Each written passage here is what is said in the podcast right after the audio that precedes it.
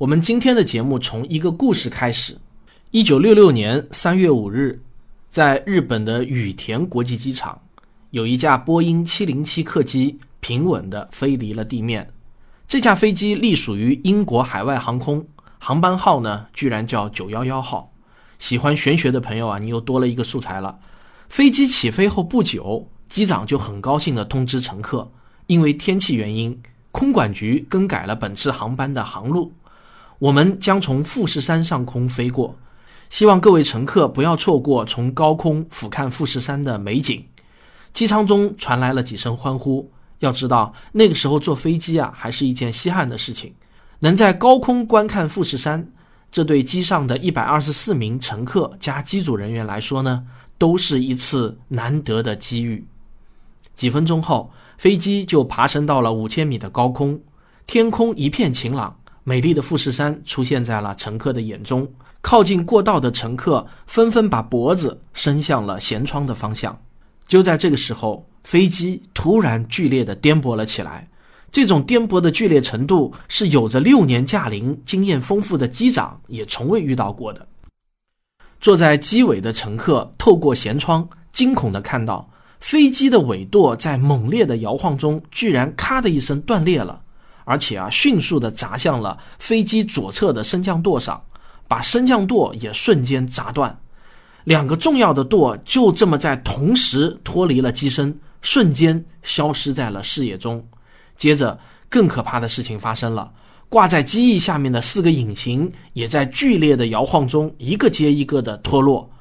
这个时候的飞机啊，就像一只一边飞一边掉羽毛的大鸟。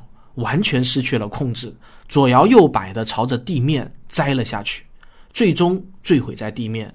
一百二十四名机上人员全部遇难，无一幸免。那么这架飞机到底遇到了什么呢？为什么在如此晴朗的空中居然会解体呢？这就是航空业的梦魇——晴空湍流。虽然啊，现在飞机的机身强度已经不大可能被湍流弄得解体。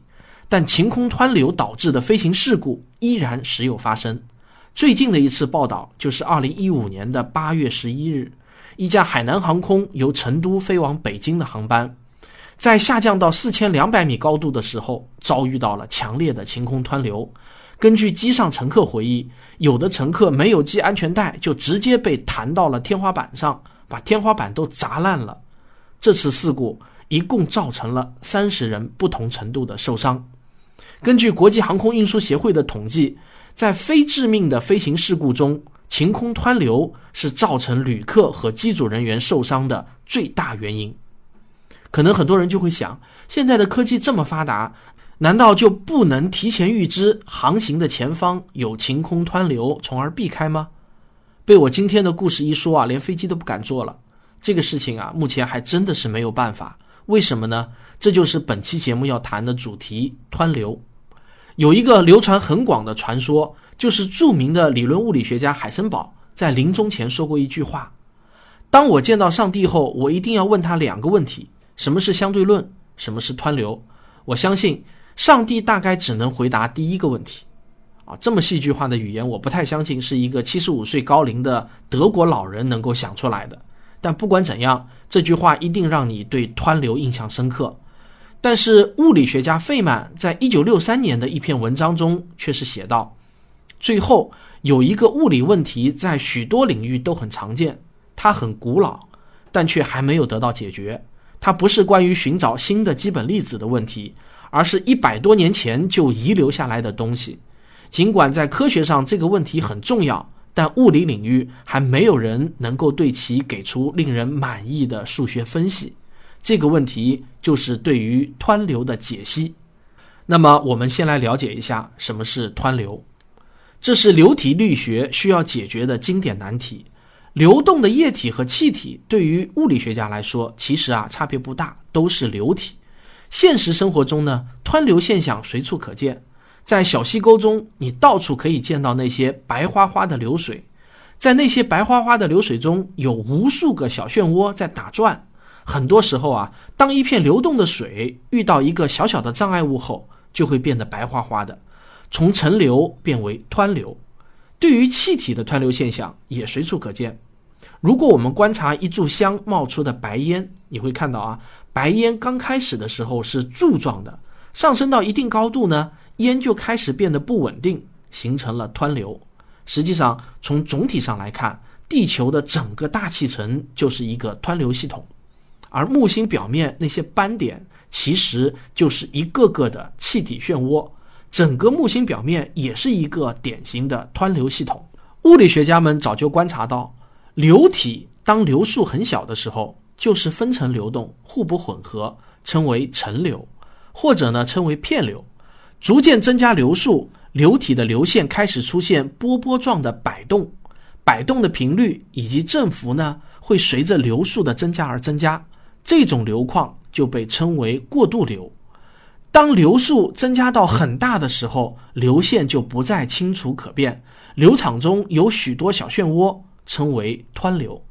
从各个尺度上看，湍流是一种时间上无序，但统计上又存在一定规律的运动。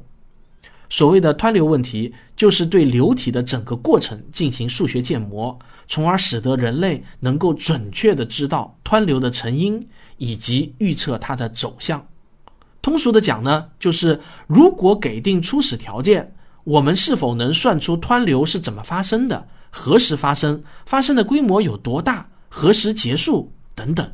人类对湍流问题的研究已经持续了有两百年，它已经成为了经典物理学中一个著名的大坑。不知道有多少青年才俊啊，一头扎进了这个坑中，再也没有爬出来，抱憾终生。而对这个问题的解决，从小了说，可以让飞机飞得更平稳，气象预报更准确。从大了说呢，甚至可以帮助天文学家模拟星系团的运动，解答各种天体形成的谜题。对于湍流问题的研究，大约两百年前，纳维斯托克斯方程就已经对流体的物理性质进行了理论的描述。这个方程啊，也简称为 N-S 方程。这个方程的表达式我就不念了，普通人没有必要搞得那么精通。我们只需要知道，这个方程是非线性的。所谓非线性啊，就是因变量与自变量之间的关系不是线性关系，画出来的函数图呢不可能用直线来表达。非线性方程一般都很难求出精确解，只能求出近似解。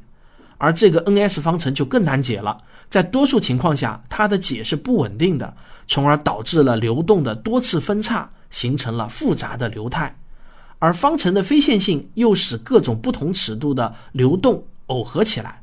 无法将它们分别研究，所以呢，工程师和科学家们通常采用一些简化的理论模型，或者求助于数字模拟的方法来预测流体的运动。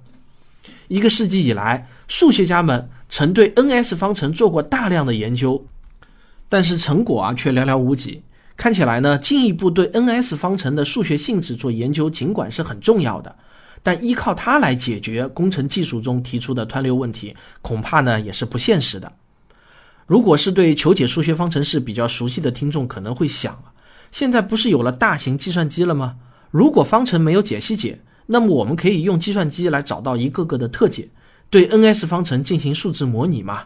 这就好像有一把锁，我把所有能开这把锁的所有可能的钥匙全都给做出来，然后呢一个个的去试。我不用去搞懂中间的原理，反正呢试出来一个算一个，这个想法当然没错。实际上，我们现在为了得到更好的飞机或者舰船的流体动力外形，就是不断的做实验，积累数据，然后去不断的修正。这在工程数学上就叫做拟合。但是呢，这也叫没有办法的办法。可是啊，湍流问题还是比我们想象的要复杂太多。